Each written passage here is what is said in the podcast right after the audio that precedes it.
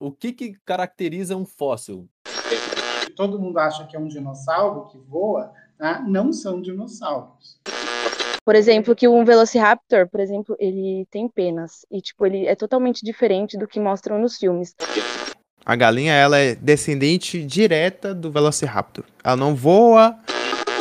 Né? Geológico, paleontologia e arqueologia, qual que seria a diferença entre as três? O esqueça que a gente usa a plataforma da Enco. Dá uma conferida aí, o enco.fm. Confere a gente também lá, enco.fm barra princípio podcast. Lá tem todas as nossas outras plataformas. Lembrando que o Enco é um agregador de plataformas de podcast. Você pode editar, você pode colocar seu background de áudio como a gente faz, você pode colocar transições, você pode fazer editar o seu podcast pelo celular e tudo mais. Além de tudo isso que eu falei para vocês, não se esqueça de ir nas suas redes sociais, arroba Princípia Podcast e arroba.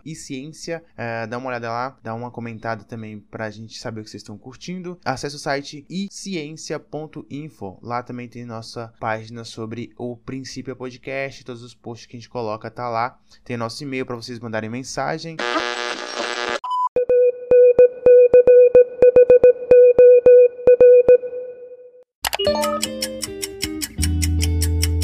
Você está ouvindo o Princípio Podcast, onde o início é o fim e o fim é o início.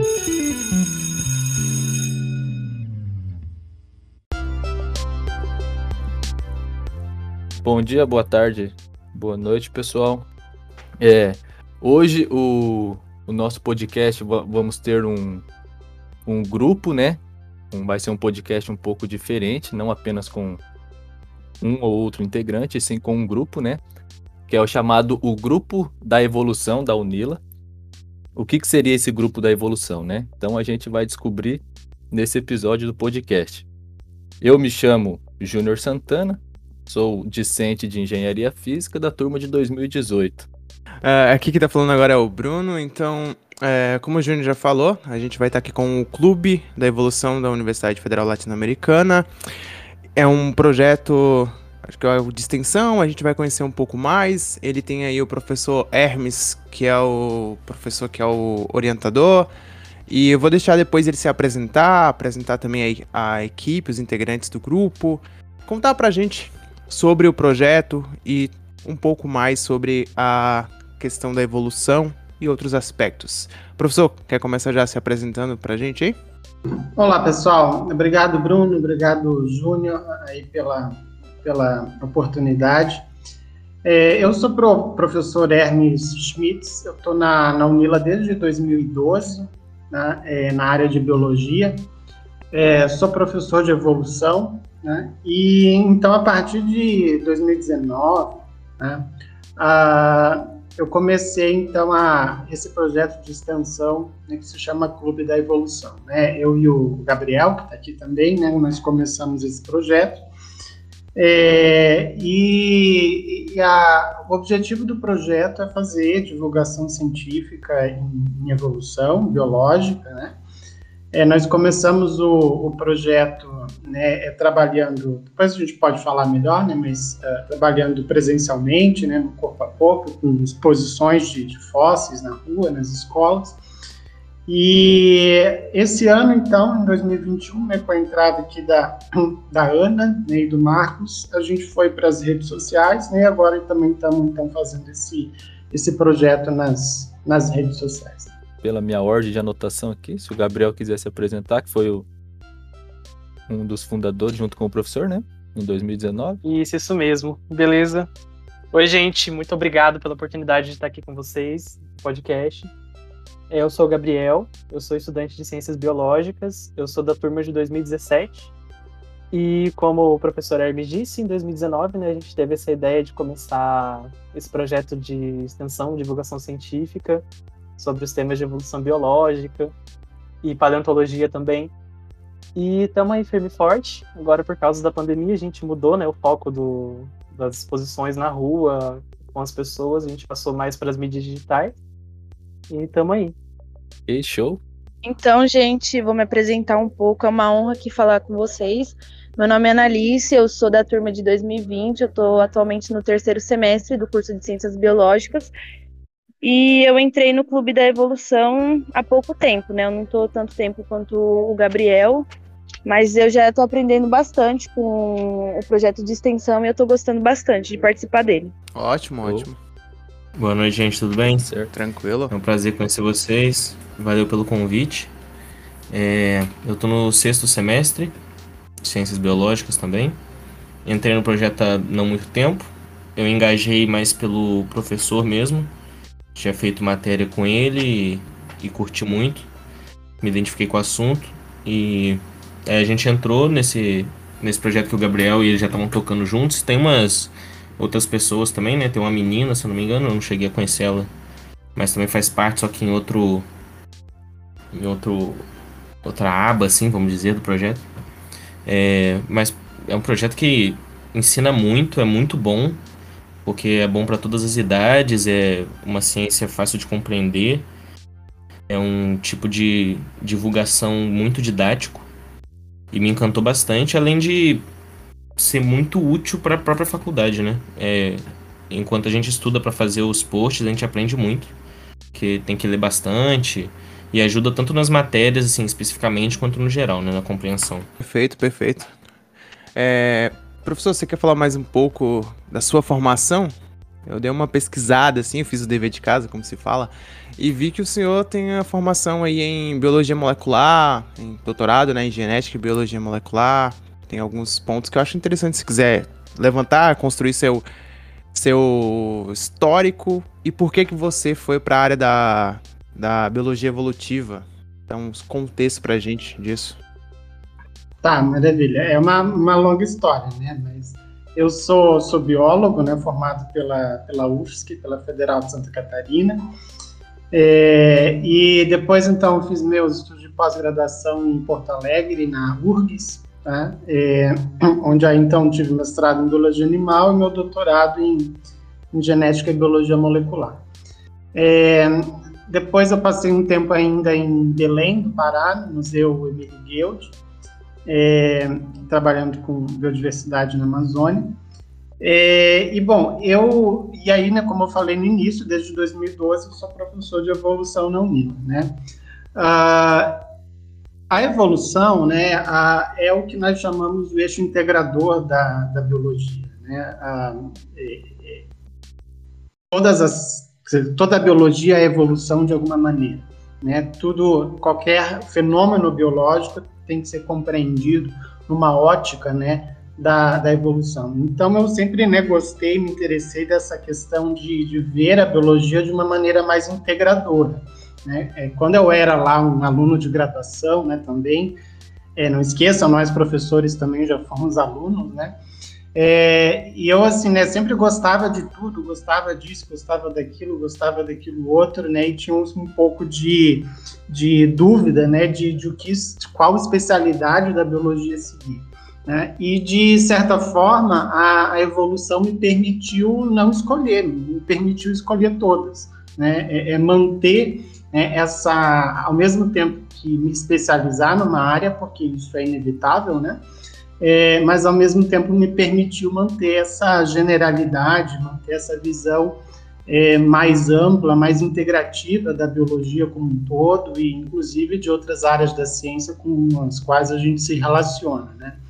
É, então, né, já desde a, graduação eu entrei num, também inspirado por um professor, né, é, que eu gostava muito, professor de genética, Paulo Hoffman, que depois se tornou grande amigo meu, é, é, comecei a entrar no laboratório dele né, com estudos em drosófila. A drosófila, para quem não sabe, é, é uma, uma mosquinha, mosca da fruta, né, é, que é um modelo muito antigo de, de experimentos em, em, em, biologia, em genética, em evolução, é um modelo do, do Thomas Morgan, mais de um século atrás, né, e era um modelo principalmente né, a respeito da biologia evolutiva do Teodosius Dobzhansky, né, que é, digamos assim, o nosso o nosso patrono aqui da biologia evolutiva no Brasil, né, é, que foi uma das pessoas, um dos evolucionistas mais importantes né, no século XX,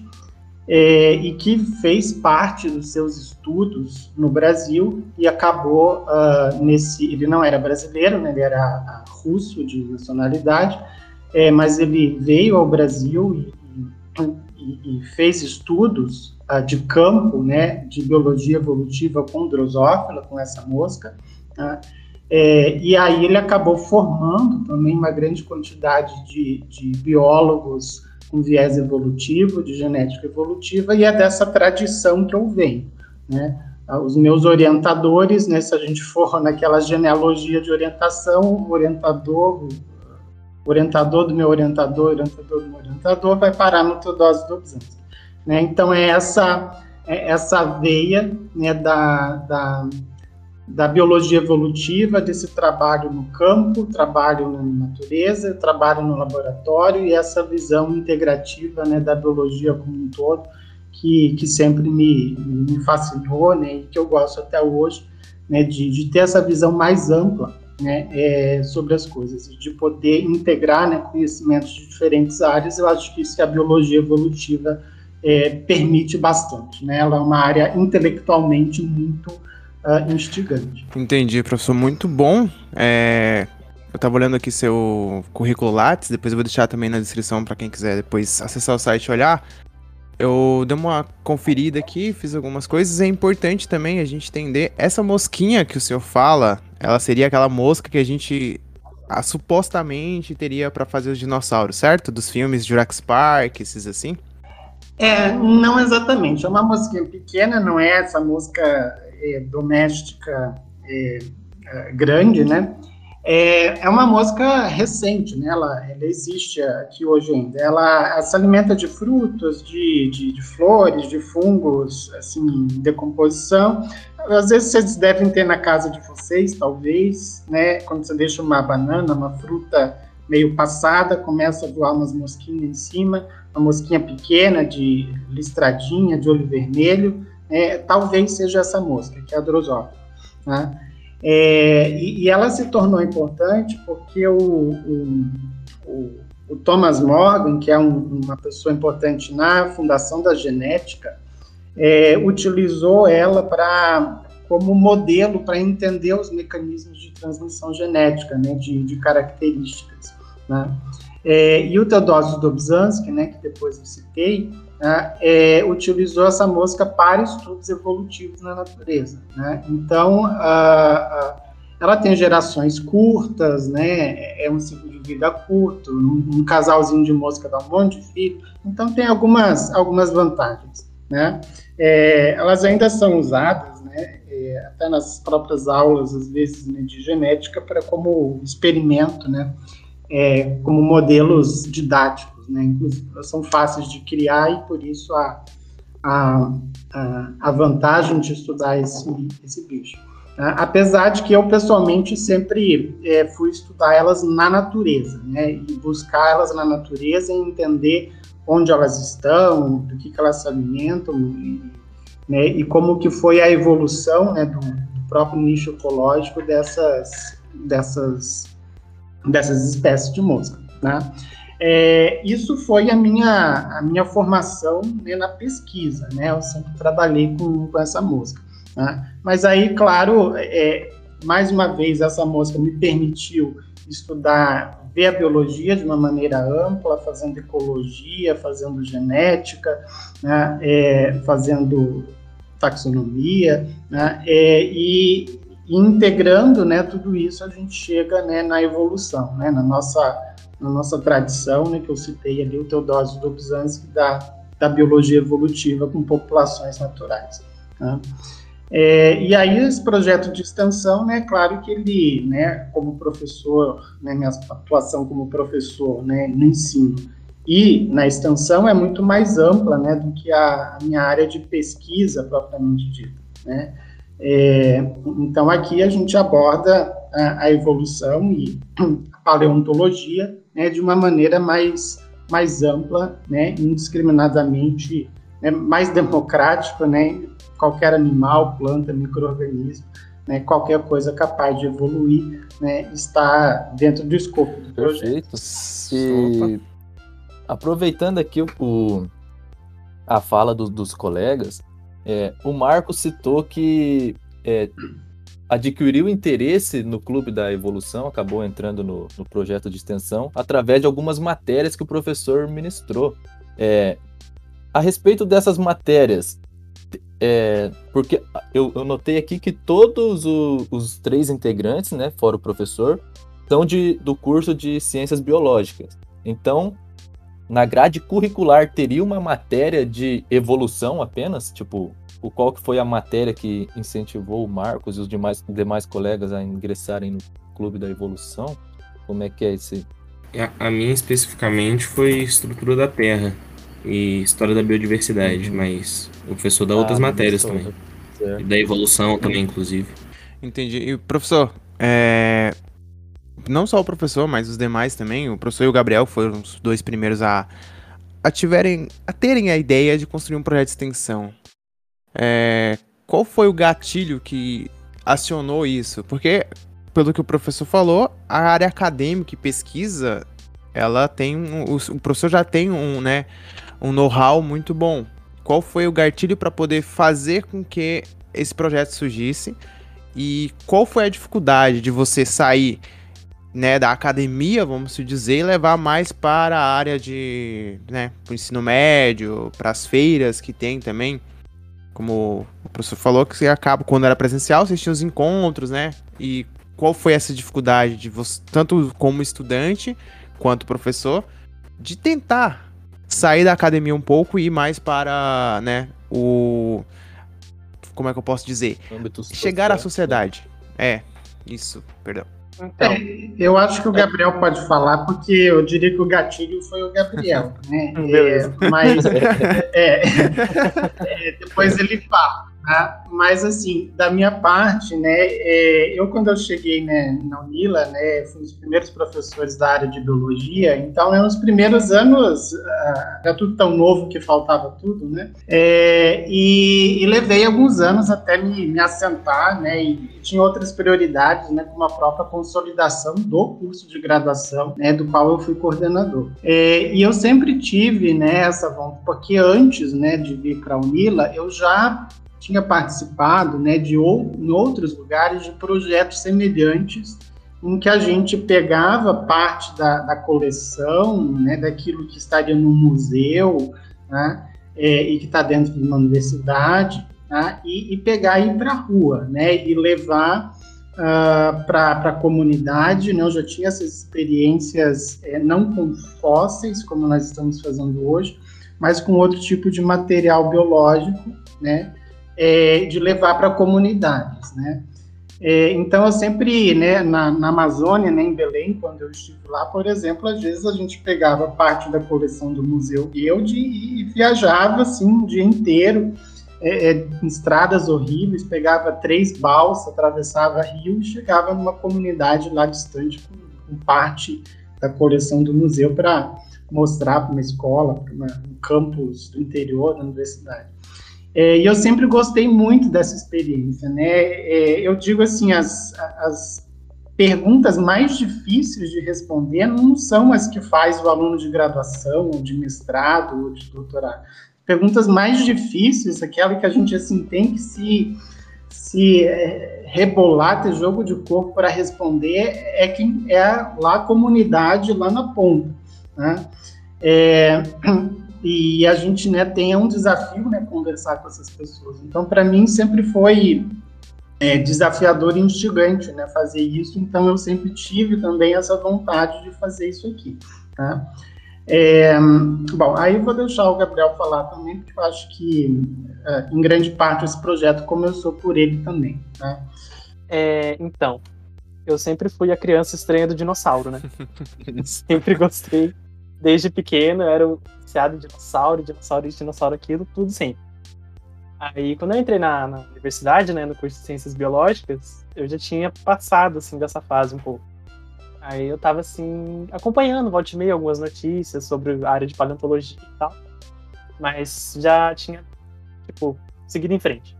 Aí, depois que eu fiz a disciplina de Estruturas da Terra, junto justamente com o professor Hermes, que a gente teve a saída de campo, que a gente foi pro Centro Paleontológico da Universidade do Contestado, lá em Mafra, Santa Catarina, no Sempalho.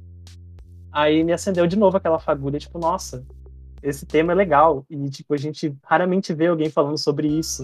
A gente não ouve muito por aí o pessoal falando sobre dinossauros e tal, sobre a vida na Terra antes da, da, da atualidade. E a gente volta e meia ver alguma coisa tipo pré-história, e principalmente dinossauro por causa da, das mídias, né? O pessoal consome bastante mídia e geralmente é influenciado numa visão assim mais de cinema e tal, tipo Jurassic Park e tal. Show de bola. Aí, com o retorno né, desse, dessa saída de campo, já começou o pensamento e tal. E um certo dia eu me juntei junto com o professor Hermes e a gente começou a conversar sobre né, a possibilidade de fazer um projeto de extensão ou iniciação científica sobre esse tema, sobre o ensino de evolução e paleontologia e sobre tipo, o acesso da população em geral a esse conhecimento.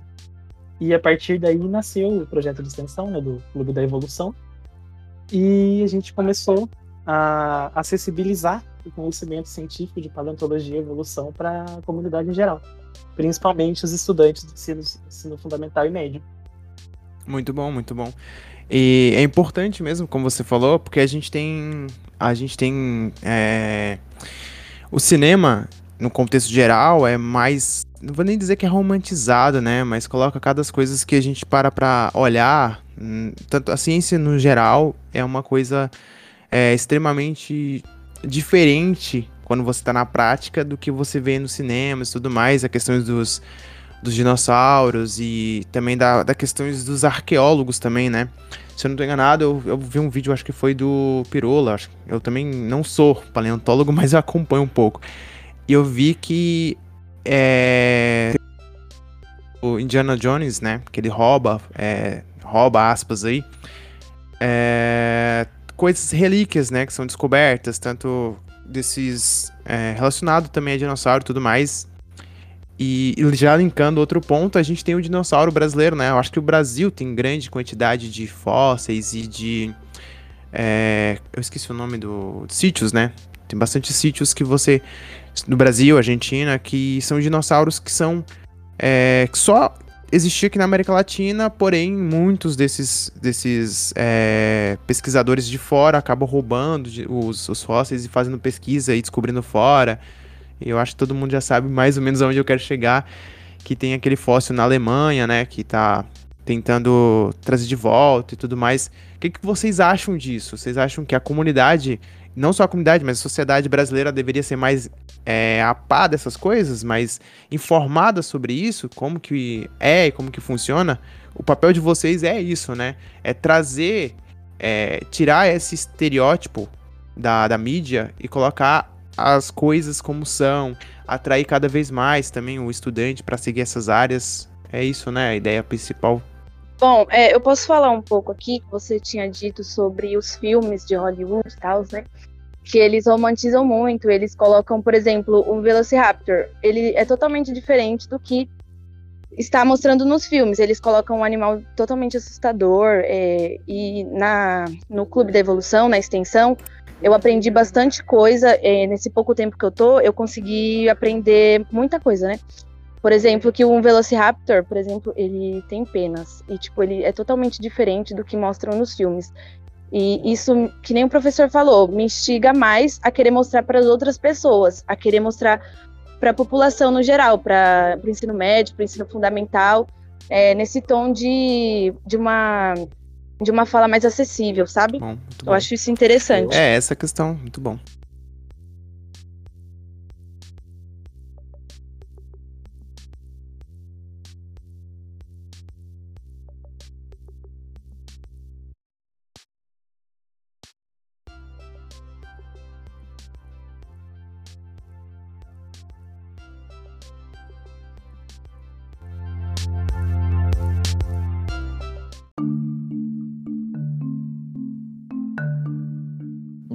Pessoal em pegar algo que seja tipo um fóssil. Primeiro que um fóssil a gente teria que definir o que, que seria um fóssil, né? Não sei se o pessoal aí poderia nos informar, tipo, a, a par... o que, que caracteriza um fóssil, bem na real? Seria essa uma das perguntas. A idade ou. Não, acredito que seja a idade, tipo, a partir de 300 anos já é considerado um fóssil, ou mil anos, cinco mil anos? Como é que funciona essa questão do fóssil? É, o fóssil a gente poderia definir assim de uma, uma maneira geral, né, sem entrar em muitos detalhes técnicos, né, uhum. né, é um vestígio de um, de um organismo que viveu no passado, né, há, há muito tempo. Né. É, uh, então, normalmente, pode ser qualquer tipo de, de vestígio, né, seja o resto do organismo em si ou até da, da sua atividade, né, que tenha deixado uh, marca em algum lugar, tá? De uma maneira geral, né, a, o estudo do fóssil vai estar relacionado muito com uma outra área da ciência, que é a geologia, o estudo das rochas. Né? Então, assim, de uma maneira geral, é, o, o, fóssil é um, um, vestígio de um ser vivo que foi, de alguma maneira, preservado nas rochas. Né? Alguns fósseis são, de fato, rochas. Né? É, uhum. é, aí, claro, a gente tem, né, num conceito um pouco mais amplo de fóssil, né, é, entendendo que o objeto da, da, dessa disciplina, né, dessa área de estudo, é estudar organismos do passado. Então, ou seja, a gente vai encontrar, às vezes, vestígios de organismos que não estão é, fossilizados, no sentido de que eles não é, passaram a ser uma rocha, digamos assim, né, mas que são vestígios de organismos que viveram há muito tempo atrás. É o caso de, de mamutes encontrados congelados na Sibéria, por exemplo. Ele está ali preservado, ele não se decompôs. Né? Ele não é uma rocha, mas ao mesmo tempo ele é um organismo que viveu há muito tempo atrás. Né? É, então, assim, em geral, né, a gente vai trabalhar com uma dimensão de tempo aí de no mínimo alguns poucos milhares de anos, né, desses organismos do, do passado.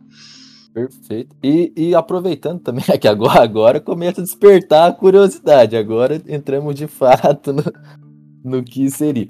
Então, quando o professor falou que, né, no processo em que o professor esteve na, lá próximo à Amazônia, fazendo os estudos, que pegava é, fósseis do museu e, e transportava para outros lugares. Isso teria algum risco? Porque eu imagino assim, se eu tenho alguma algo meio tipo muito raro, né, na verdade, essas coisas são bem raras.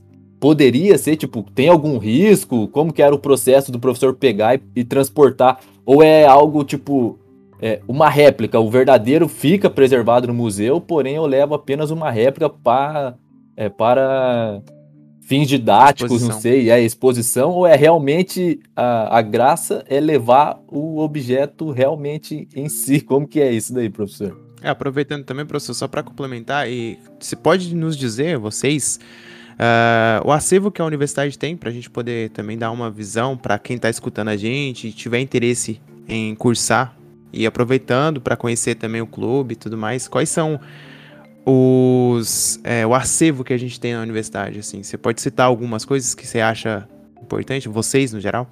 Gente, licença, só para não perder o, o fio aqui, só para completar um comentário que o professor tinha dito. O legal, por exemplo, como ele falou dos mamutes quando são congelados, é que preserva partes moles do corpo às vezes, que não é comum nos fósseis, é bem mais raro. Geralmente, igual ele falou que alguns fósseis são até rochas, que substitui completamente é, por exemplo, o osso ele vira literalmente uma rocha. E é, é bem legal, tipo, tem alguns, por exemplo, uhum. cocô de dinossauro, sabe? Ele também é fossilizado. E a parte orgânica é completamente substituída. E com, ah, pode... e com essa nessa questão do, da parte Caramba. mole, então, tipo, no tecido, como que é feito daí essa é, Datação? Não, não. O, a preservação. o processo de preservação, né? Para tentar. Isso. Geralmente. É tipo uma. Geral... É, não, pode, pode. É porque geralmente são processos bem específicos, tipo igual congelamento ou mumificação. É, porque aí é muito mais, mais fácil. Tipo, âmbar. É igual você tinha citado do mosquito, acho que sua dúvida tinha sido sobre se o mosquito que o professor tinha estudado era igual ao que aparece em âmbar no, no Jurassic Park, né? Porque tem um, uma cena lá que uhum. é um uhum. mosquitão enorme. Aquilo é bem mais enorme, assim, do que o que o professor estuda. É, estudou, né? Não sei. Mas aqui em âmbar, por exemplo, é comum é, ter a preservação de tecido mole.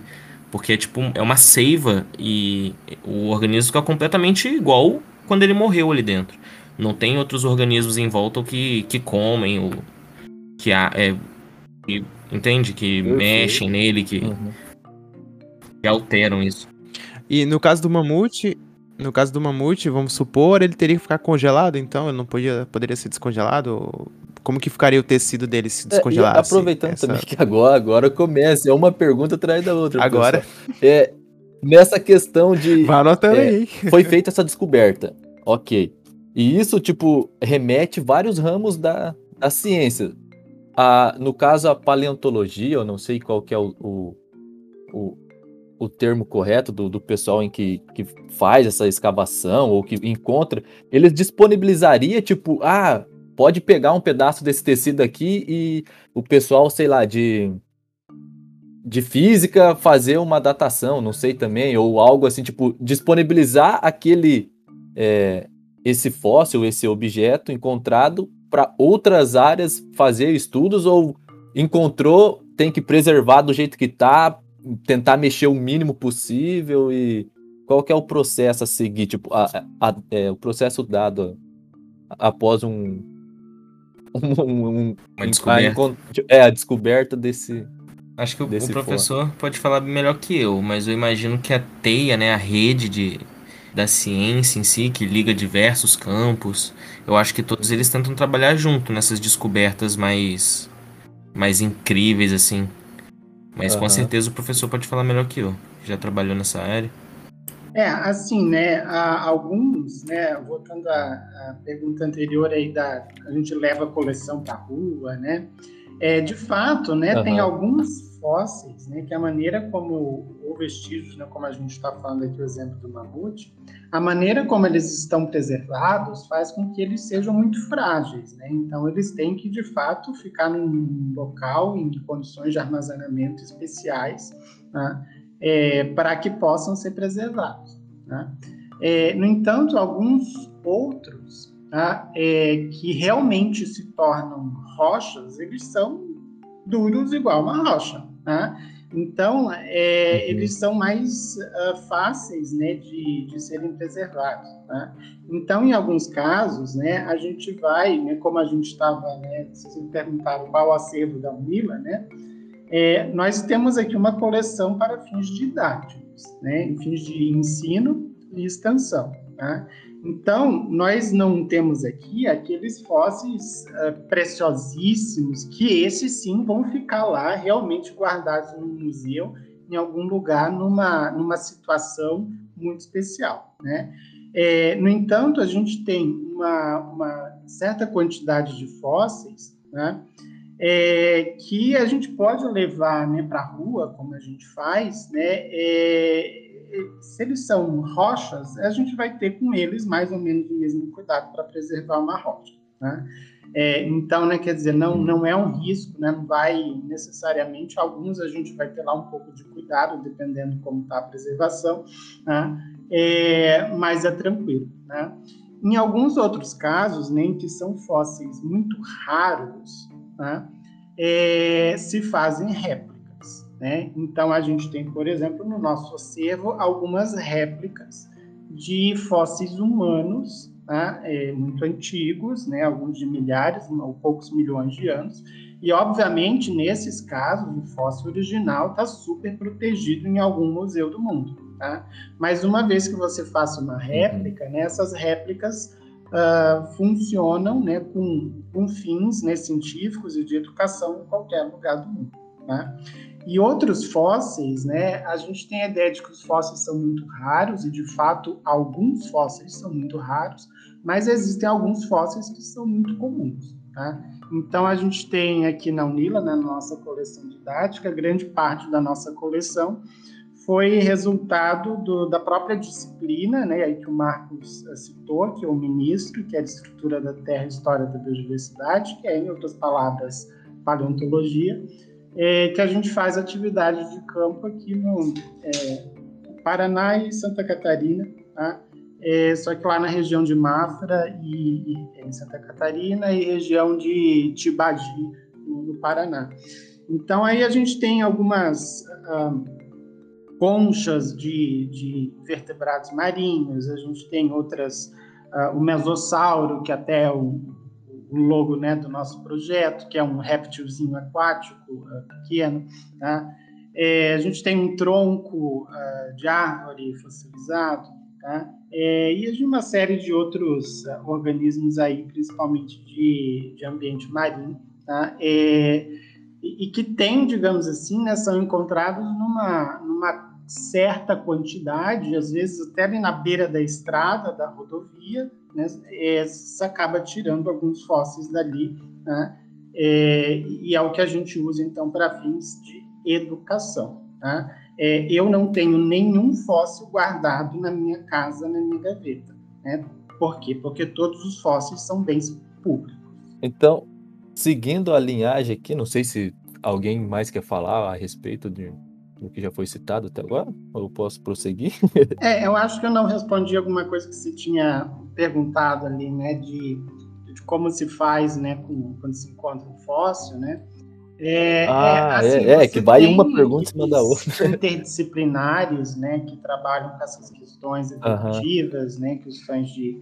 Ah, é, e, assim, a tecnologia mais recente né, tem também avançado até para desenvolver métodos menos invasivos, né, de, de, de, de fazer datação, por exemplo, né, quanto de material genético, quando é o caso de um vestígio mais recente, né, é, que tenha né, material genético. Então, uh, é uma decisão né, do grupo de pesquisa também, né, entre o quanto o fóssil será danificado, se ser extraído alguma coisa, tá?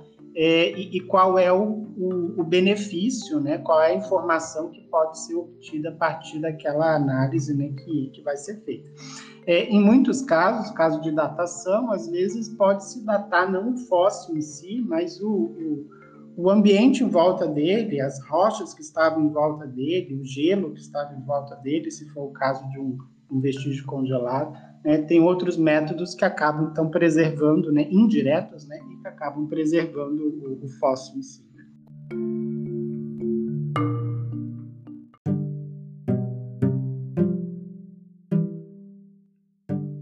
O primeiro contato que eu tive aqui com o, o grupo é, da evolução no Instagram, é, a gente é, é, visivelmente vê que tem bastante dinossauros, né? Então, logo retrata-se que a evolução parte dos dinossauros. Isso seria correto? Tipo, o dinossauro seria as coisas mais antigas, é, seres vivos mais antigos, ou teria algo a, antes do dinossauro que também é chamado de dinossauro, porque a gente fala em dinossauro, a gente imagina o, o Tiranossauro Rex, eu nem sei se existe, se é realmente esse nome.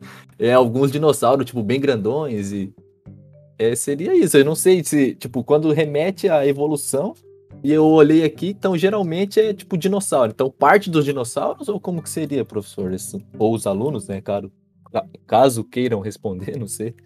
Então, eu posso dar um, um geralzinho assim e depois o professor pode dar uma aprofundada. Mas é, a gente está postando bastante sobre dinossauro justamente porque para chamar a atenção do público. Porque quando você pensa em evolução, paleontologia, você pensa dinossauro. Isso. É a primeira coisa que Exato. vem na cabeça da gente. Mas, né, uhum. os dinossauros não são as coisas mais antigas. É, eu acho que, se eu não me engano, o registro mais antigo existência de vida na Terra vem de um cristalzinho de zircônio, se eu não me engano, numa rocha lá da Austrália. Mas é tipo um negócio microscópico. E a gente só sabe que é um sinal de uhum. vida porque ele se formou a partir de algum tipo de componente que sofre alguma reação da vida que pode gerar. Nossa, bacana. Olha aí. Mas... Entendi. Esse, esse seria um tipo microorganismo que deu origem ao resto, podemos então, dizer? Então, esse registro que a gente tem, ele tem tipo aproximadamente 4 bilhões de anos. É, tipo, Meu Deus. Um tempo gigantesco, se você para pra pensar.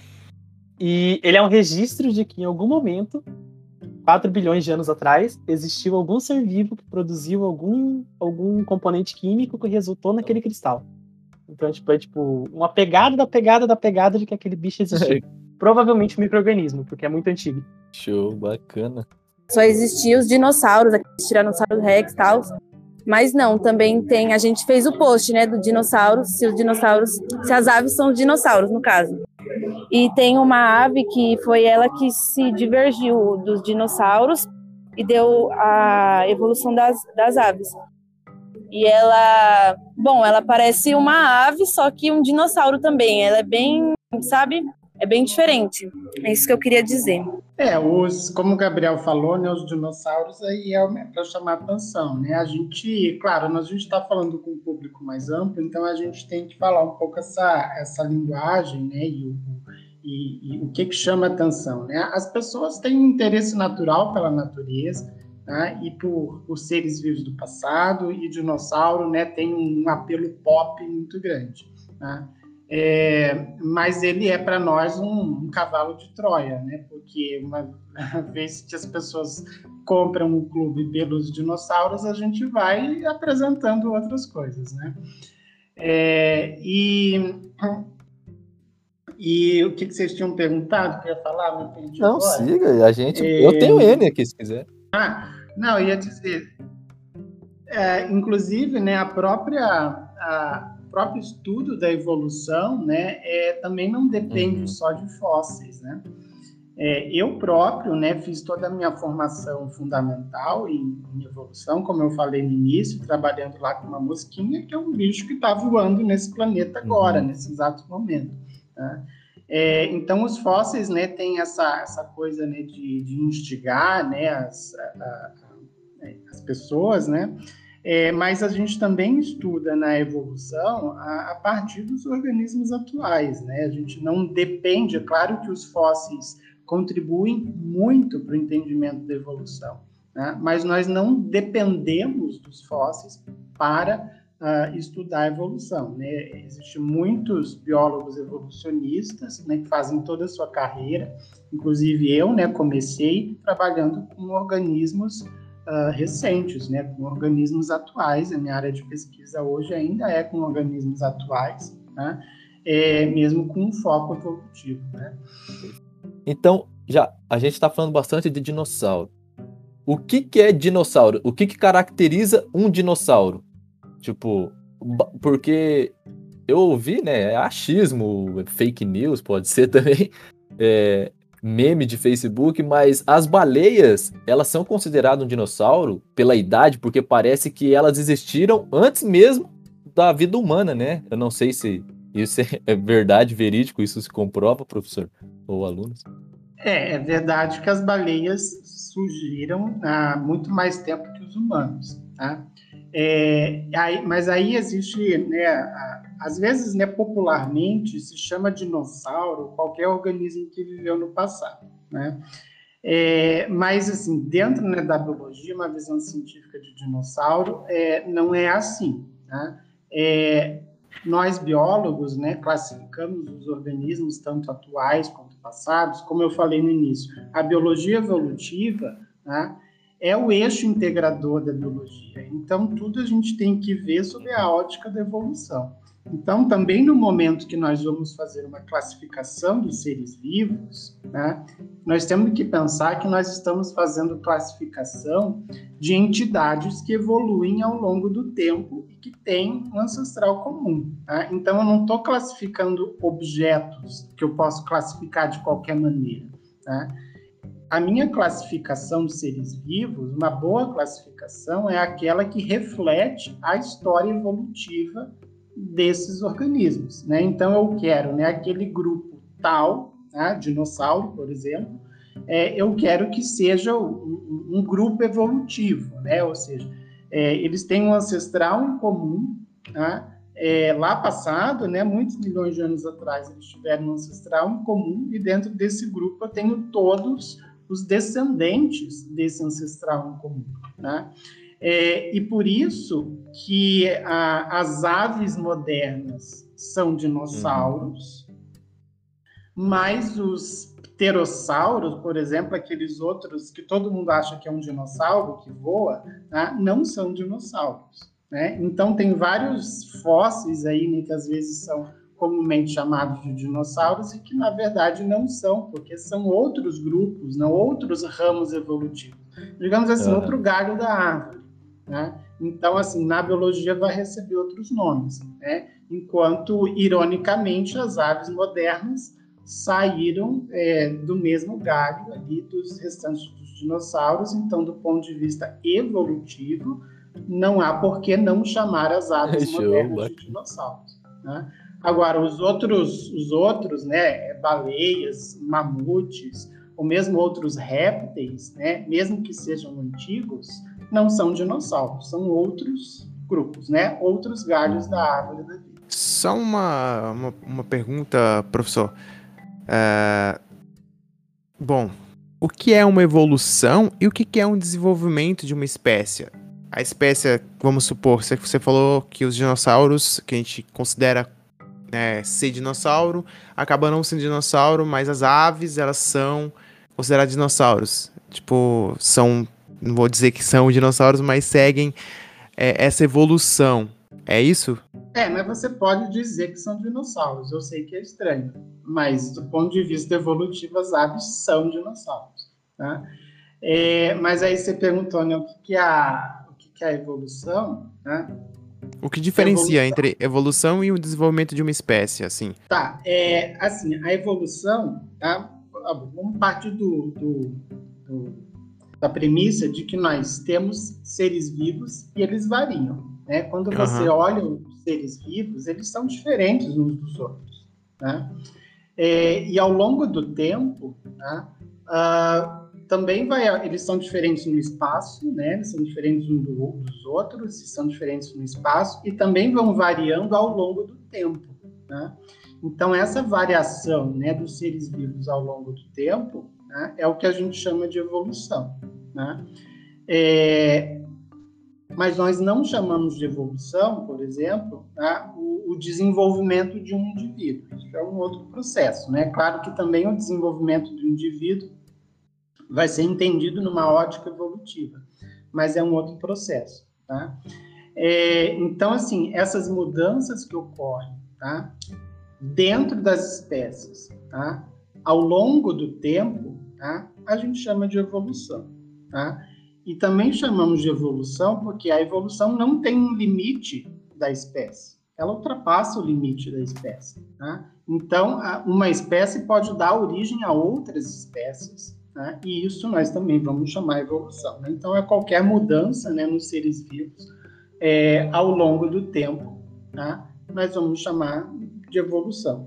Olha, para trazer um exemplo cotidiano aqui, tá? essas próprias variantes do famigerado SARS-CoV-2, causador da Covid, né? É, é, veja, o que está circulando hoje na rua do vírus da Covid não é mais igual àquela primeira cepa que, que apareceu no mundo lá no final de 2019 início de 2020. A gente já teve uma modificação desse vírus daquele tempo até hoje. Isso é evolução.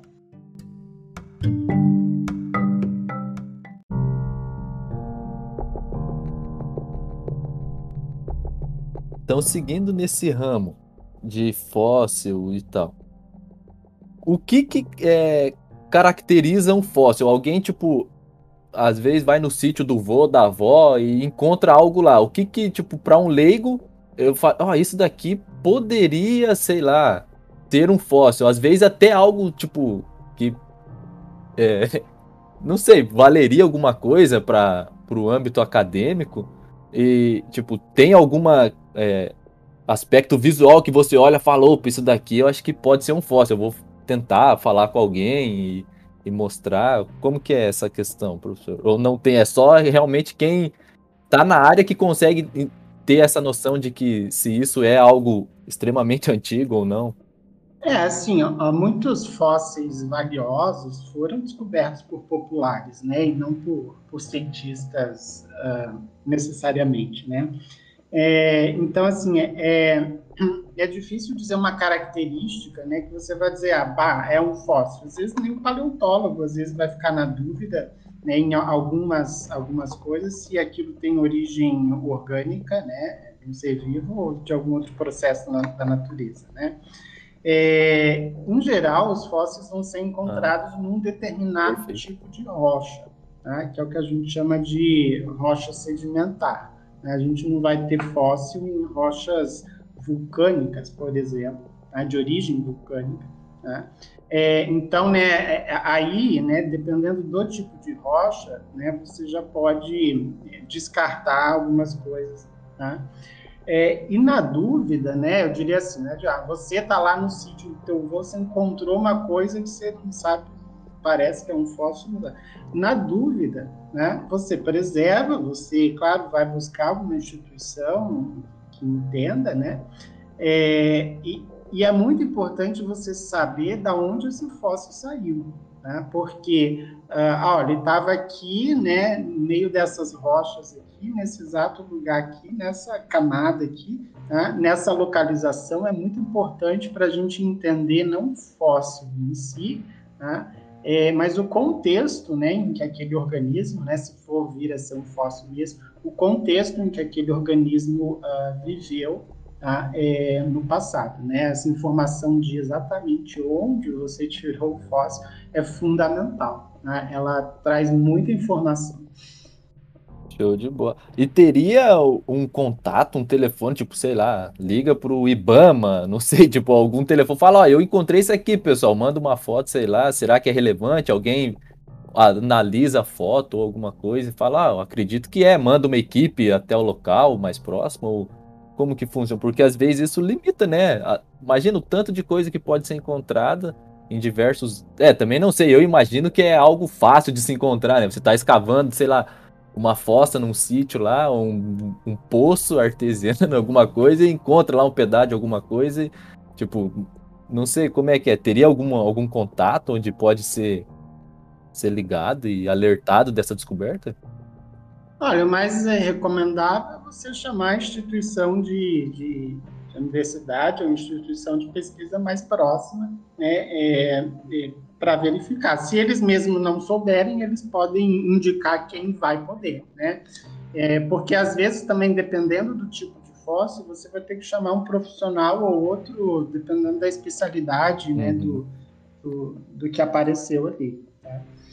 É, mas a gente tem umas histórias muito interessantes assim, de, de fósseis valiosíssimos que foram descobertos uhum. por um uhum. fazendeiro, por um sitiante, por um minerador, né? É, é, abrir estrada, né? Normalmente quando né, se abre estrada, se constrói pontes, né? Por exemplo, no próprio processo de licenciamento, é, estou rindo porque nem sempre isso acontece, né? Mas a, a, se, se avalia né, o, o potencial de que aquela região tenha né, um valor geológico, paleontológico, arqueológico, e aí, idealmente, a obra tem que ser acompanhada né, por, pelo Estado, né, pelos, pelas instituições que são responsáveis por isso. Né? Perfeito. E, e com, como que funciona essa questão? Eu encontrei algo, é meu ou essa parte, tipo, porque a gente tem aquele costume, ah, eu comprei essa fazenda, a fazenda é minha, mas se ali embaixo tiver um poço de petróleo, é, as estatais, né, brasileiras, no caso a, a, Petrobras, pode ir lá, ela tem autonomia e aquela propriedade, tipo, eles te dão, eles fazem um, um levantamento do, do valor, né, e te compra do lado alguma coisa, porém você compra, acho que é uma fina camada, né, de cima da terra que é sua. Caso você encontre algo assim, então, é teu, é pertencente ao estado, ao país? Como que é, professor? Caso eu encontre, encontre tipo, alguém encontre alguma coisa, não é dela, então, ou, ou é dela? Como que funciona? Não, patrimônio, é, quem está falando aí, patrimônio paleontológico é público, independente de onde ele esteja. É tá, é público. Não, eu só ia complementar, professor, que o Gênio falou uma parte que Uh, pelo que eu entendo, quando você compra uma terra, você só tem uma fina camada da terra. Abaixo dela, depois dessa fina camada, é todo o resto é do estado, uhum. né? Pelo que eu entendi, pelo que eu entendo, era, seria isso. E quando o professor fala que seria público, deixa mais claro ainda que quando você acha um fóssil ou coisas do tipo, seria toda a área da paleontologia, professor? Sim, porque há um entendimento Tá? É, eu não vou lembrar as datas agora direito, mas há uma, uma declaração internacional tá, dos direitos à memória da Terra. Tá? E essa declaração internacional é, foi assinada por muitos países né, que endossam, é uma declaração né, de como a gente entende né, que é o, o patrimônio geológico e paleontológico. Tá? Essa declaração foi assinada por vários países, inclusive o Brasil, tá? é, e, e, várias legislações nacionais né, uh, protegem uh, o, o, o, registro geológico e paleontológico e arqueológico também é, como bens públicos de interesse uh, científico. Tá? É, então, não importa onde esteja, pode estar na tua terra, pode estar, é, pode estar na superfície, não importa. Tá? é, fóssil, qualquer fóssil, ele é, antes de mais nada, um patrimônio público. Tá? Então, ele deve estar tá? é, em, é, é em alguma instituição tá? que vai tratar esse fóssil para fins públicos, seja educação, seja pesquisa científica, seja uhum. o que uhum. for. Tá? As legislações, né? alguns países vão ter legislação de comércio, de fóssil, né? Até é possível, tá? Mas com algumas restrições. Tá? Então, o, a, a, regra geral é essa, né? Qualquer fóssil, qualquer coisa de valor tá? é, é, geológico, paleontológico ou arqueológico é um bem público que deve ser uh, destinada a um fim coletivo a, a conhecer a memória da Terra, né? a Declaração dos Direitos à Memória da Terra. Todo ser humano tem o direito a conhecer a memória da Terra. Tá? Por isso que eu enfatizei no início, quando eu falei da nossa coleção da Unila, que eu, professor, não tenho nenhum fóssil na minha casa, na minha gaveta. Tá? Porque senão seria um bem privado. E não é privado, tá? ele é público. O dia que eu morrer, tá? quem me seguir vai ter os fósseis ali no Nila né, e vai poder usar esses fósseis da mesma maneira para bens públicos.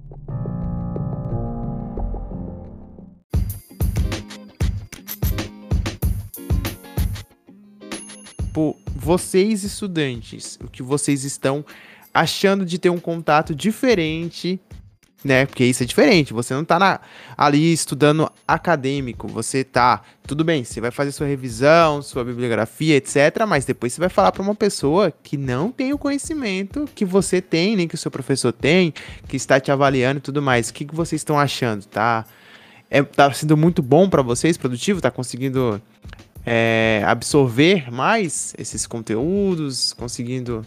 O que, vocês acham aí? E outro ponto, que como que tá sendo na pandemia? Era só para complementar, porque vocês fazem pessoalmente, presencial, é, vocês amostram o fóssil e tudo mais. Vocês estão sentindo uma grande diferença? Como que tá sendo?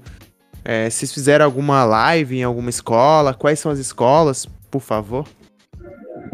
Bom, eu posso falar um pouco porque o Gabriel tem tempo de projeto, então ele tem mais experiência. É, bom, eu vou falar um pouco de mim, né? Primeiro dia eu falei, eu quero entrar no projeto de extensão, porque é, justamente trabalha com a divulgação científica, né, para falar para as pessoas que não sabem de uma maneira de forma possível, né? E aí eu vi o projeto do professor, né? Mandei uma mensagem para ele lá e ele me aceitou. Aí desde então eu estudando os fósseis, eu não tinha tanta familiaridade com os fósseis, não vou mentir com a evolução biológica eu me atraí mais por esse tema. Mas então, é, e eu me interessei bastante pelo projeto e aprendi bastante coisa até agora. E em relação a, a, ir, a ir às escolas, a gente ainda não foi. Então, é, a gente foi em duas escolas já, mas antes da Ana e do Marco chegarem no projeto foi durante, se eu não me engano, foi durante os preparativos do Dia C de Ciência, se eu não me engano, não é, professora? Eu não estou muito lembrado da data. É, foi no Dia C de Ciência, né, que a gente foi em duas escolas e teve o Nila na, na rua, né? É, na, na feira, né? Unila na feira. Certo. Eu vi o, esse Unila na feira de vocês, eu achei bem legal, bem interessante. Eu, eu me senti atraído em ir para a feira de Foz, participar um dia dessa feira, tanto por conta do, dos fósseis que eu vi nas fotos, tudo mais. Para quem quer conhecer, acessa lá o canal deles, né? As redes sociais, Instagram, Facebook, também no próprio site da universidade tem algumas fotos, eu achei bem interessante. E outro, outra coisa também que eu achei, que eu acho, né? Pelo menos tô, tô aqui no achismo.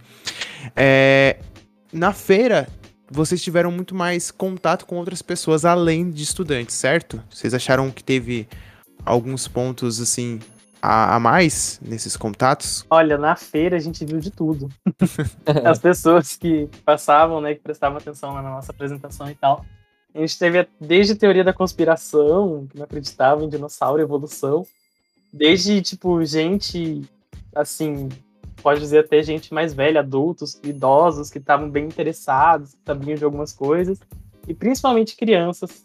Tinha bastante crianças também que estavam com os pais, né, aproveitando. Elas eram muito curiosas, muito curiosas, e isso é demais. Foi um, uma experiência muito legal. É, esse, é esse que era o ponto, né? As teorias estão chegando. Aí tem a teoria, sempre tem a teoria da conspiração e tudo mais. Por isso que eu levantei esse caso, né? Pra gente poder. É... Porque quando você tá na escola, você tem lá o contato, o professor, né, da escola fala sobre isso e tudo mais, mas quando você sai da escola, depois de um certo tempo, você não tem mais contato. Por isso que eu meio que levantei essa questão. Então, existiu mesmo, existe mesmo esse pessoal que acredita que não tem evolução, que dinossauro não existiu. Mesmo olhando na frente de vocês, os fósseis, é, é, é sério é isso mesmo? Tem, tem, pior que tem. Tem de tudo, né? Olha, assim, a situação atual do mundo tá desse jeito por algum motivo. Tem gente de todo jeito. Tem gente que acredita que a Terra é plana, gente. Terraplanista, né? Tem. Aí, aí. Não, mas eu já falei que a Terra é uma rosquinha. É. Isso aqui é um fato. Eu sou, tô falando. Terra é uma cubuca. Aí e tem uma parte que é, é plana e uma parte que é redonda, aí não tem briga. É, cada Vocês, vocês já ouviram falar da igreja da Terra Velociraptor, gente? Não, tem, tem isso? Legal. Pronto, Essa é nova. Vou entrar pra religião. É sério isso? Olha. Tem, sim, tem de tudo. Olha aí. Tem que ter a Bíblia, né? Tem que ter a Bíblia. Começa com os Dez Mandamentos do dinossauro. Muito bom. E como vocês lidam com isso? É, essa é a minha pergunta, assim, que, eu quero entender. Quando chega uma pessoa e chega para vocês e fala, ah, não existe evolução e que é, os físicos sofrem, né, para dizer que a Terra não é plana, né? A maioria dos cientistas falam que a Terra não é plana. E quando vocês chegam nesse tipo de coisa, assim, como que vocês é, impacta para vocês ou alguma coisa, ainda mais quando for pessoas mais velhas e, e tudo mais. O que, que vocês acham desse, desses pontos? Então, né? Esse pessoal, principalmente esse pessoal que não acredita, que tem dúvida ou que não entende direito, quer saber mais, eles são, tipo, o nosso público-alvo, no fim das contas. Não só crianças, né? A gente trabalha mais com criança e adolescente porque é mais acessível. Escola e tal, a gente consegue ir conversar. Mas esse pessoal que tem essas dúvidas, essas questões que não foram respondidas, essas coisas que não entendem direito, eles são nosso objetivo. A gente existe, né? O projeto existe para tentar ensinar essas pessoas o que elas não, não conseguiram aprender, o que elas não sabem.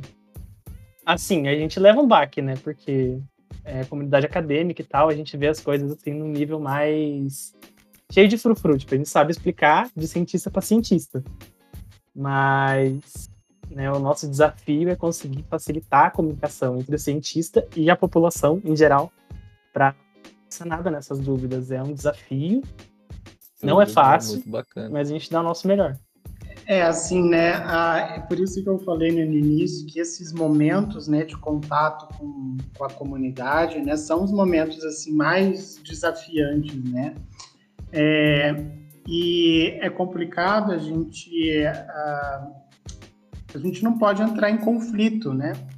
É, embora a exposição de fósseis aí naturalmente traga um conflito para as pessoas, né? É, e, então, assim, eu acho que também é muito uma questão de oportunidade, né? Eu sempre pensei nisso. tem muita gente que nunca viu um fóssil, né? Então é fácil você afirmar que os fósseis são todos inventados, né? Pelos conspiradores reptilianos, não sei o quê, né? É, agora, no momento que a pessoa tá lá na feira, vai lá comprar um alface, um pastel, vê uma, uns caras aí, vai lá dar. Você bota um, um, um, peixe fóssil na mão dela, né? É, é claro que a questão é, aí vem um pouco né, da nossa frustração. Tem gente que vai continuar negando ainda assim, tá? É, mas tem gente que não vai admitir, né? Eu já, já vi isso, eu fico observando, né? É, e diz que não, mas também não tira o olho de cima, né? E, e, você vê que a gente plantou uma pulga atrás na orelha, né? Então eu acho que a gente né, causa um efeito grande, né? Quando a pessoa né, vê o negócio, né? E não simplesmente vê e pega na mão, tá? é, e não simplesmente ouve falar que os cientistas lá longe né, descobriram não sei o que, não sei o que. É muito mais fácil negar algo que está distante do que algo que está próximo, né, e que chega até a pessoa, né. Uh, e é claro, eu não tenho expectativa, eu acho que seria uma, uma, uma, empreitada muito ambiciosa de acabar com todo o negacionismo da, quanto à evolução, né, porque isso envolve questões que são até né, posicionamentos políticos, muitas vezes, né, são questões de identidade. Algumas pessoas, para aceitar a evolução, vão ter que negar sua própria educação. Né? É, mas uh, chegar nessas pessoas, né, o quanto antes, né, também por isso trabalho nas escolas, né, é, de porque as pessoas às vezes têm pouco contato com quem de fato faz ciência, né, e com essas questões assim, né, as pessoas são interessadas em ciência. Existem pesquisas que mostram que o brasileiro é interessado em ciência, tá? É, mas, por exemplo, poucos brasileiros visitaram o museu. Tá? Às vezes, nas capitais, uh, você tem lá a oportunidade de visitar museu, mas também nos interiores, essas oportunidades são muito pequenas, né? É, e por isso eu sempre né, gostei dessa coisa de, de a universidade levar uma amostra para a comunidade né, das coisas que nós fazemos. Né? Eu acho que isso dá essas oportunidades né, de as pessoas verem a, o mundo com outros olhos. Beleza, não, só para complementar, é, complementar não, na verdade, só para levantar esse debate. Professor, você acha que é, falta mais museu? O acesso aos museus é uma coisa que ultimamente a gente vê, né, depois do, do incêndio do Museu Nacional, é, Cinemateca e outros, né, que já aconteceram e podem acontecer, você acha que falta investimento nesta, nesse tipo de, de, de patrimônio? Né? O museu como patrimônio nacional, cuidar, preservar, fazer com que a sociedade entenda, conheça, seja um museu uh, de arte moderna, como o MASP, seja um museu nacional, com é, fósseis, outras coisas além. O que, que o senhor acha desse ponto, assim? É uma questão bem interessante. Quem sabe a gente faz um podcast relacionado a isso também, mais profundo. Sim, eu acho que são instituições muito importantes e que, infelizmente, né, o, o Brasil não valoriza de uma maneira adequada. Né? Tanto que as maiores coleções sobre a biodiversidade atual e passada da América Latina estão na Europa e nos Estados Unidos, e não na América Latina né? em parte pelo, pelo colonialismo científico, em parte pelo, né, pra, né, pelo tráfico de, de fósseis e de, de organismos recentes, né, animais e plantas recentes, tá? é, mas também porque, assim, ó, de outra maneira, é, a gente também tem que chamar uma meia-culpa, fazer uma autocrítica, né? É, a nossa maior coleção uh, do nosso país pegou fogo, né? Então, uh, ainda bem que alguns itens, a gente é obrigado a dizer isso, né? Ainda bem que alguns itens foram traficados para o exterior, porque senão eles teriam pegado fogo aqui, tá? É, então, eu acho que a gente tem que valorizar e pedir a repatriação né, desses itens que foram traficados para o exterior, tá? mas também ter condições de preservar essas, essas coisas aqui. Né? Então, assim, os museus da, da Europa e dos Estados Unidos estão cheios da biodiversidade latino-americana. Tá? Eu mesmo, durante o meu trabalho de pesquisador, já me vi em situações que eu precisava analisar uma amostra né, de, de, de moscas, né, voltando às minhas mosquinhas lá, né, é, e que estavam na Europa. Né, e, obviamente, eu não analisei essa amostra. Tá? E essa música não era europeia, era uma música americana. Tá? É, então, eu acho que a gente tem que fazer esses dois movimentos. Né? Por um lado, comprar essa briga né, com os grandes museus internacionais né, que têm a nossa biodiversidade lá, tá?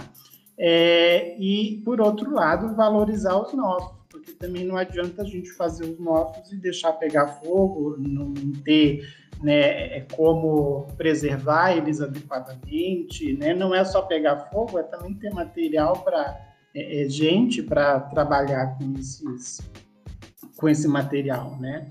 É, e o museu é uma entidade dinâmica, tá? é, é, pesquisa científica, é visitação, é divulgação científica, tá? É, e de fato a gente tem também, né, infelizmente, uma certa concentração né, das grandes coleções, né, mesmo no Brasil, quando a gente pensa no Brasil, a gente acaba tendo uma concentração das grandes coleções em centros tradicionais, né, nas, nas capitais. E aí, para a população em geral, né, é, que está longe das capitais, né, no Brasil profundo, é, acaba ficando muito distante né, dessas, desse contato. Perfeito, professor, perfeito. Uma colocação importante. A gente, além de né, participar e tentar divulgar a ciência, a gente também tenta conscientizar a sociedade, as pessoas que escutam a gente, para poder fazer uma reflexão. Esse é o papel do nosso, nosso projeto. Né? A ideia do, do, da integração da ciência, do e-ciência é isso. Eu sei que o do senhor e o projeto de extensão da universidade é isso também, tem esse papel fundamental de né, construir uma sociedade que enxerga a ciência além, tipo, de números, vamos dizer assim, né? Enxerga ela como o papel social que ela é, um papel social.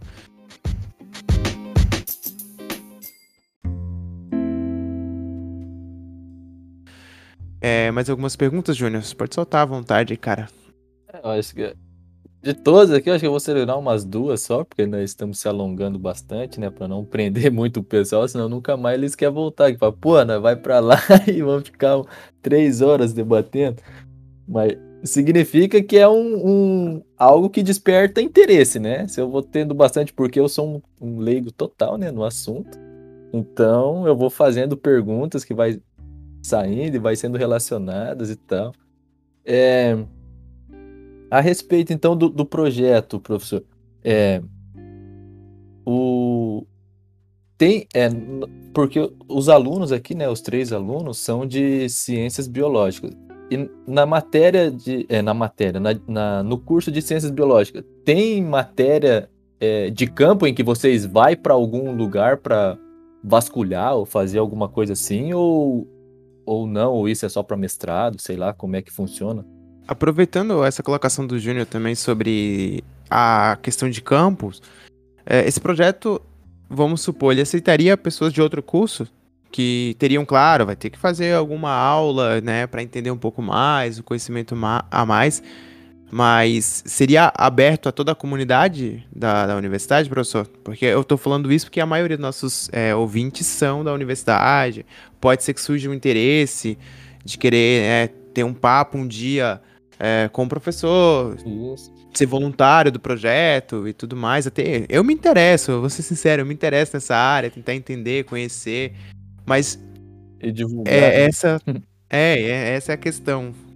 É, o não é um projeto fechado ao curso de uhum. ciências biológicas, né? Tem meus alunos aqui, né, trabalhando comigo, claro que são estudantes de ciências biológicas, isso, né, facilita, né, a nossa interação e a produção né, de, de, conteúdo, é, mas também né, ele é voltado a, para um público que não precisa ser de ciências biológicas. Aliás, esse é o principal objetivo, é furar a bolha, né, chegar a, a, a não biólogos. Tá? É, né, inicialmente, quando a gente começou né, as ações em, na, na, na, feira, nas escolas, né, o objetivo era justamente esse, né, chegar a um público não especializado. Tá? Agora a gente está fazendo né, essas ações nas, nas, redes, né, nas mídias sociais. Né? A gente sabe né, que tem bastante estudante de biologia aí né, que, que, que nos acompanha, tá? mas também é nosso objetivo chegar é, em não biólogos, né, em outras pessoas. Tá? É, a gente né, tem várias ideias né, de que, é, até no início, quando começamos o projeto, a gente tinha intenção de eventualmente organizar cursos, oficinas, né, é, pensando em professores ou pensando em público geral. Eu até tinha uma ideia de fazer um curso de evolução para não biólogos, né, é, na UNILA, né? É, mas a questão da, da pandemia atrapalhou um pouco, né? E aí a gente está uh, é, é, tá agora investindo né, nessa, nessa questão das, das redes sociais, né? É, mas a gente deve fazer outras ações, né? A, a, não abandonamos né, essa ideia de, de fazer ações que sejam voltadas especificamente para não biólogos. Tá? E aí a gente a, aceita, obviamente, né, qualquer contribuição vindo de quem seja, tá? independente de, de curso. Tá? É, eu teria muitas perguntas, mas eu acho que se o professor, eu, te, eu acho que é bom a gente já meio que encerrando, né? Já foi uma hora e quarenta quase já. Ah, bom, você tinha me perguntado, né, sobre se tinha é, atividade de campo, né, coisa. Ah, isso. Uhum. É, tá. É, no curso de Ciências Biológicas, né, é, da UNILA, eu pessoalmente ministro sempre duas disciplinas, que é a disciplina de evolução e a disciplina de, de paleontologia.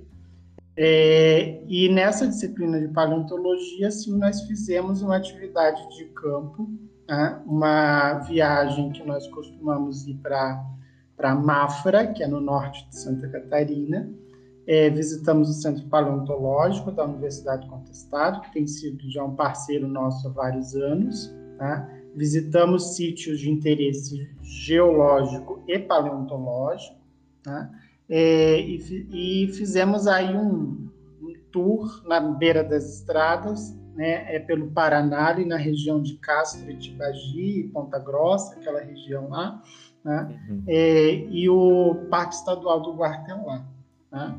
É, por que aquela região? Justamente porque lá nós temos uma diversidade de rochas e, e a possibilidade de encontrar fósseis. Né?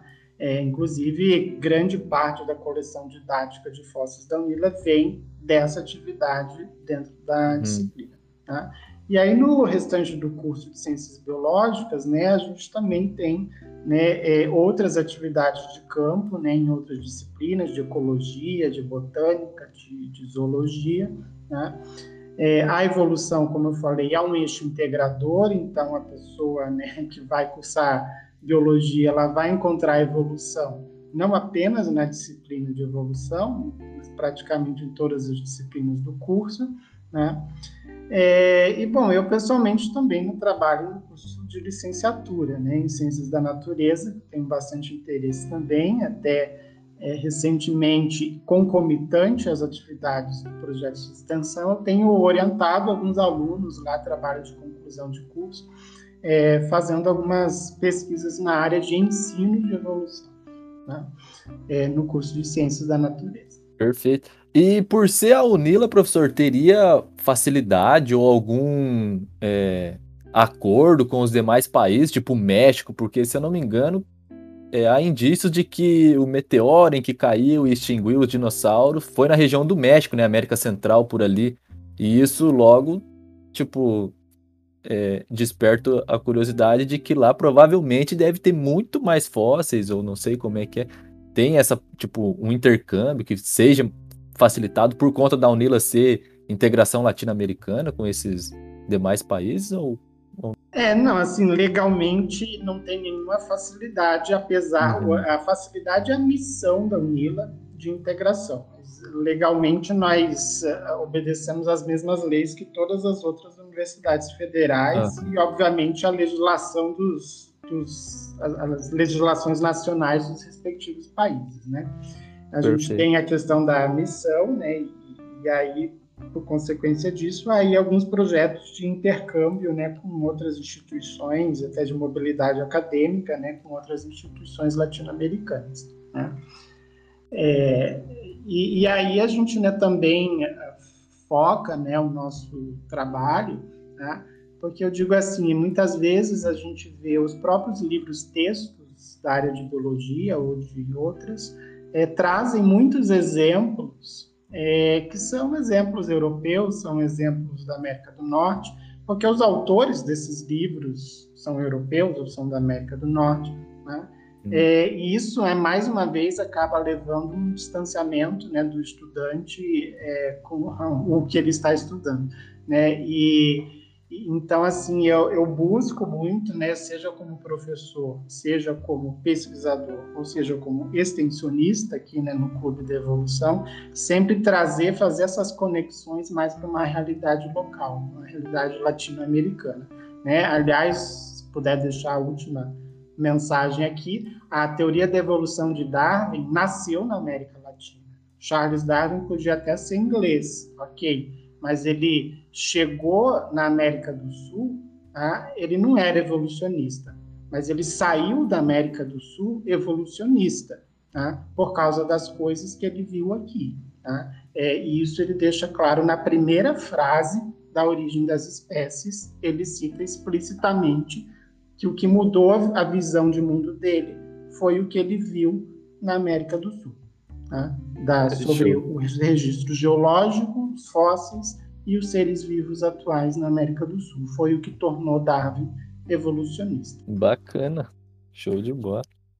Ficou com alguma dúvida ainda? Tem alguma curiosidade a respeito pra... e quer fazer alguma pergunta ao professor, aos demais integrantes do grupo? Aí tem o e-mail também, né, que vai estar fixado de pergunta, ou pode entrar pelo, pelo Instagram, por onde achar melhor, e fazer a pergunta que a gente tenta sanar e responder no próximo episódio.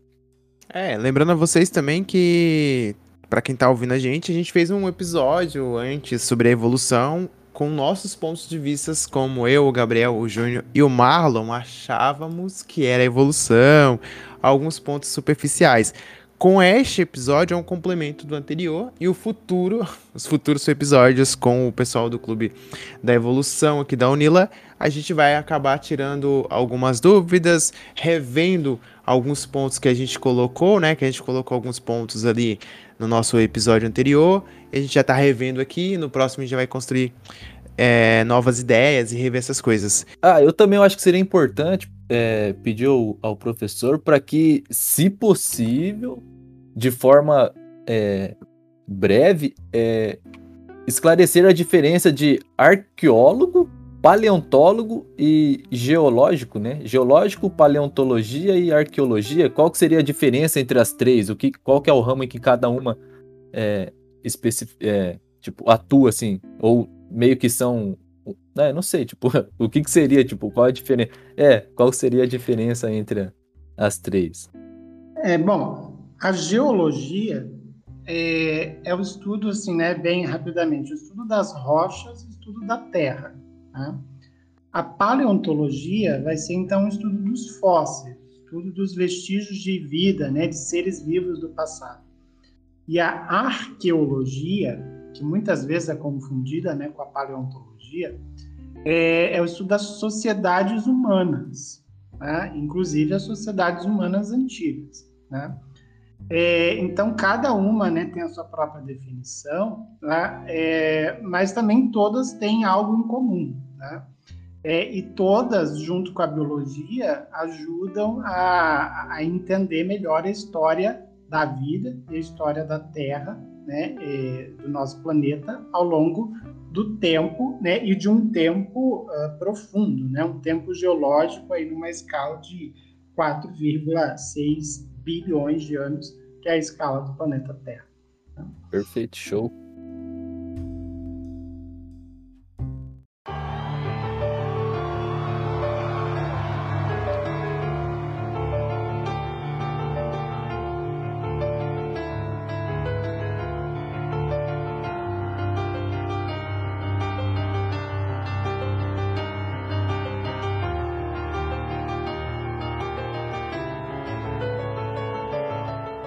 Vocês quiserem falar antes, porque eu tenho, eu tenho alguns aqui.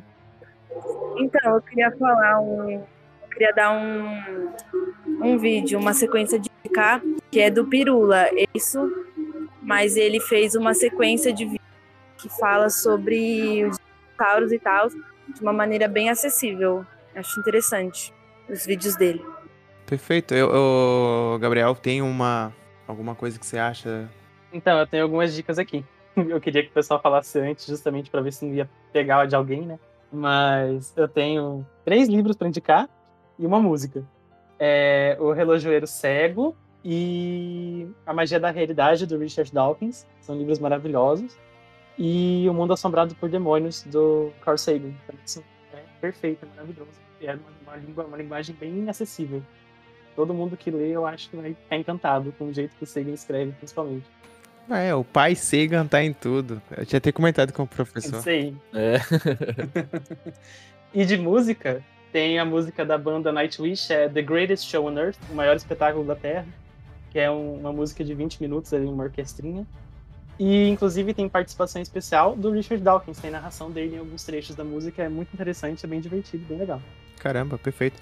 Perfeito. E eu queria agradecer muito a oportunidade de estar nesse podcast, porque além de passar para e o Gabriel passar informação para vocês, eu também aprendo muito a cada post, né, a cada a cada estudo que eu tenho. E é isso. Muito obrigado pela oportunidade. Eu... Tudo bem, a gente que agradece. A minha dica cultural, eu vou dar uma dica que é um, um cartunista e biólogo ao mesmo tempo, tá? Que, que é o Fernando Gonçalves. Ele tem as tirinhas do Nickel Náusea. Não confundir, não falei Nickel Náusea. Tá? Mickey Mouse. Mas o Nickel Náusea é fantástico. Tá? É, não é uma tirinha so, sobre ciência, uhum. tá? mas é, é, como ele é biólogo, ele vai colocando, né, quem seguir vai ver que ele vai colocando às vezes ah, né, os personagens deles né, são sempre animais, né? O Nickel Náusea é um ratinho, né? Ele vai introduzindo umas coisas aí que você nem percebe, né? Mas às vezes você vê que ele está ali falando de algo uh, de ciência. Às vezes é uma piada interna uhum. de biólogos, né? É, mas acho que vale para todo mundo. Né? Inclusive ele tem uma série né, de tirinhas é, bem curta sobre a origem das espécies de Darwin, né? É, inclusive, ele vai ele ilustra alguns uh, capítulos de uma maneira bastante irônica. Eu vou deixar o, o, o link para vocês botarem junto com o podcast. Né? E aí, por último, eu vou dar assim, uma dica óbvia, clichê, né? mas eu vou explicar por quê. É, eu vou dar a dica da origem das espécies do Charles Darwin, uhum. né? porque é um dos livros fundamentais da nossa civilização, da nossa ciência, e é muito discutido e muito pouco lido. Todo mundo fala sobre a origem das espécies, mas ninguém lê a origem das espécies. Né? Então eu sempre dou esse, essa dica, vai direto na fonte. Né? É claro que intermediários às vezes é, são importantes né, para ajudar a gente a destrinchar as coisas, mas vai direto na fonte. Né? É, A Origem das Espécies, de Charles Darwin. É um livro acessível, você não precisa ter profundos conhecimentos de biologia, e ainda é um livro bastante atual, apesar de ter sido escrito no século XIX. E, por fim, queria agradecer aqui, né, mais uma vez, a oportunidade, tá? É, Bruno e Júnior, parabenizar pela iniciativa de vocês, agradecer aos meus estudantes aqui, o Marcos, o Gabriel, a, a Ana, né, é, pelo projeto, e aos ouvintes aí, ó, se tiver qualquer pergunta, qualquer dúvida, qualquer coisa sobre evolução, manda para a gente, a gente vai tentar abordar de alguma maneira né, nas nossas próximas ações aí nas, nas, redes sociais e eventualmente em outro tipo de, de ação, né, como grupo de estudos, né, essas ideias ainda estão é, embrionárias, mas é, vamos pensar juntos. Tá? Abraço, professor. Perfeito, professor. A gente que agradece a oportunidade de, de trazer vocês até, a, até o princípio podcast, né? Então, Novamente agradecer o professor Hermes, o, os alunos Gabriel, Ana e Marcos, né? Obrigado a, a todos vocês por comparecerem, pela paciência, né, de nos aturar esse tempo todo. E seria isso. Muito obrigado novamente, pessoal. É, agradecendo a todos vocês também. Uh, uma coisa que o professor falou, mas quais redes sociais que vocês têm e qual que é né, a arroba de vocês aí para deixar que se o ouvinte está ouvindo e não tiver acesso ao link, ele poder pelo menos pesquisar e tal. Então, gente, das redes sociais, a gente está presente no Instagram. É, nosso arroba lá é arroba Clube da Evolução underline Unila, sem acento e com C no lugar de ser cedilha. E no Twitter a gente tá na, na, no arroba Clube da Evolução, também sem acento, sem ser cedilha. A gente também tem uma página do, do Facebook, Clube da Evolução. A gente vai deixar com vocês também o link da nossa, nossa entre aspas, homepage, que tem os links da gente, os links da, da dos outros perfis da ação. É isso. Perfeito. É, a minha recomendação também, só, tenho que colocar minha recomendação, né? É, é assist, assistam Cosmos, assistem tanto do Carl Sagan quanto do Neil deGrasse Tyson. Leiam os livros do, do, do Carl, leiam também o livro do Neil deGrasse Tyson. O professor recomendou um livro que ainda não li e eu quero ler, que seria a Evolução de Darwin. É, outro livro também, um do Pirula, eu acho que eu não li ainda. Eu pretendo ler, mas eu achei bem interessante a abordagem que ele colocou, uma abordagem mais simples também. Não, só para finalizar então, a gente se vê no próximo episódio. Eu agradeço aí a presença do professor Hermes. Eu não sei falar sobre o nome dele, então deixa. é Schmitz. Uh, é isso, galera. A gente se vê no próximo episódio, toda quarta, às 10 horas da manhã. Episódio novo, começando agora em novembro, né?